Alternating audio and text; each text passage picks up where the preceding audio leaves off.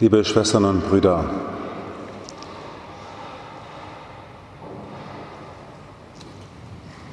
das ist hier mein Primitzkelch, das kennen einige schon, einige noch nicht. Haben meine Eltern mir geschenkt zur Priesterweihe bei einem Goldschmied. In Kevela ist er angefertigt worden. Herr Kürvers hat ihn gemacht, nach Plänen, die ich entworfen habe. War ich super stolz so als junger Diakon. Ich habe zeichnen lassen, die Ideen, Sonnengesang und Sakramente auf diesen Kelch aufzubringen. Dann die Erdkugel hier aus dem Ton meiner Heimat, gebrannt im Feuer und ein Äquator. Die ganze Welt wird von diesem Sakrament erfüllt, die sprudelt auf, hier kann man auch Wasser sehen. Der Kelch ist geformt nach einem Urbild aus dem vierten Jahrhundert, dem Tassilo-Kelch. Der Tassilo-Kelch ist im vierten Jahrhundert in der romanischen Welt zu einer ganz einfachen Kelchform geworden. Und dieser Kelch ist aus purem Gold und pures Silber. Hat mein Vater sich richtig was kosten lassen. Innen drin ist natürlich auch sein Name von ihm und seiner Mutter, sodass ich beide immer in der Hand habe und sie beim heiligen Messopfer immer nah dabei sind. Ohne sie wäre ich ja nicht in die Welt gekommen. Der Kelch ist aus purem Gold, purem Silber. Warum wollen wir das so in der Kirche? Warum gibt es schon über die Jahrhunderte, schon von Anfang an zur Feier der Eucharistie goldene Gefäße, Edelmetalle, und ich vermute, wenn Sie gefragt werden, warum gibt es goldene Kelche in der Kirche, würden Sie auch so irgendwie sagen, na ja, die sind so irgendwie wertvoll und man möchte das Wertvolle für das Wertvolle geben. Ja, das ist sicher auch richtig. Aber ich möchte, wenn Sie jetzt diesen Kelch sehen und die anderen Kelche, wir haben ja tolle Kelche in der Liebfrauenkirche und liturgische Geräte, dass Sie vielleicht noch einen Gedanken mehr daran verschwenden weil ich möchte so gerne, dass die Gläubigen das tun, was das Zweite Vatikanische Konzil sagt, in tätiger Teilnahme an der Feier der Eucharistie teilnehmen. Das heißt also, ich möchte gerne, dass Ihnen zu dem, der hat viel gekostet, noch ein bisschen mehr Geld, ein bisschen mehr einfällt. Das eine ist, Gold ist in der Erde geduldig gewachsen. Bis das Gold aus der Erde gewaschen wird, muss man sehr im Dreck fühlen. Also ich habe das noch nie gemacht, ich weiß auch gar nicht, wie das geht, aber ich kenne das aus amerikanischen Filmen, die Goldwäscher. Da müssen Menschen wochenlang im Dreck herumlaufen, um dann irgendwie diese Goldkörner in der Erde zu finden. Jesus hat am Abend seiner Passion im Golgatha-Garten in der Müllhalde von Jerusalem gekniet. Golgatha-Garten, das war die Müllkippe von Jerusalem. Und in diesem Ölberg hat er im Dreck und im Müll herumgekniet und gelitten wie Sau. Darum ist dieser Kelch als erstes einmal eine Erinnerung an all die vielen Arbeiterinnen und Arbeiter, an die vielen Menschen, die im Dreck dieser Welt einfach knien müssen. Und ich glaube, mancher von euch auch.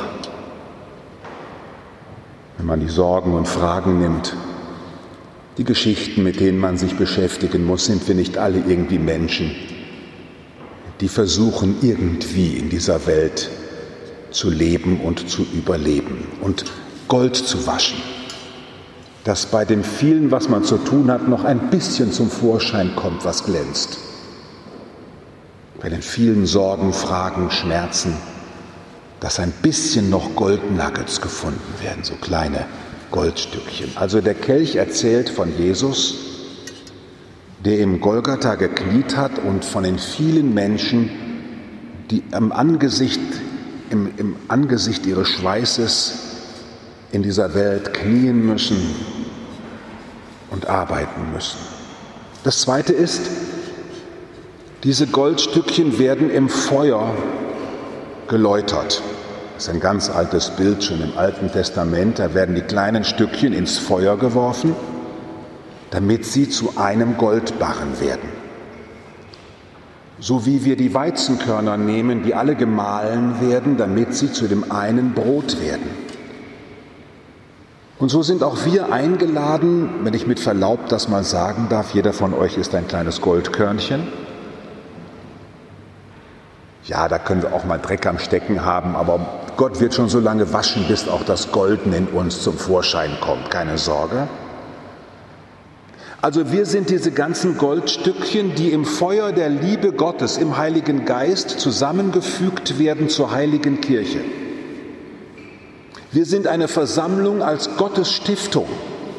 Die heilige katholische Kirche ist eine Stiftung. Die hat einen Stifterwillen am Anfang. Und wer schon mal eine Stiftung gegründet hat oder betreut, der weiß, dass man da nicht dran rühren kann.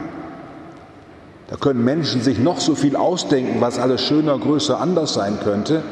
Aber wir sind gestiftet und wir sind als kleine Goldstückchen im Feuer des Heiligen Geistes zusammengeschmolzen zu der Einheit der Kirche. Dieser Goldkelch soll daran erinnern, dass er geworden ist, weil Gold im Feuer geschmolzen wurde, geprüft wurde. Ein drittes. Diese Goldnuggets haben in der Erde geruht, in Mutter Erde. Und mit großer und langer Geduld wurden die Elemente und wuchsen. Und im Dunkel der Erde schließlich wurden sie geborgen und dann, wenn Sie, den, wenn sie den Kelch hier so draufstellen, dann kommt aus diesen Nuggets eine Auferstehung. Der geht nach oben, dieser Tassilo-Kelch, der ragt so auf dem Altar. Ein tiefes Zeichen und Symbol für die Auferstehung dass nämlich Christus, der in die Erde hineingegraben wurde, von Gott gefunden wurde, dem göttlichen Goldgräber, und heraufgeführt wurde aus dem Dunkel der Erde, um ewig in der Welt zu glänzen. Dieser Kelch steht für den glänzenden Christus, der so wertvoll ist, dass er uns heute wieder zusammengerufen hat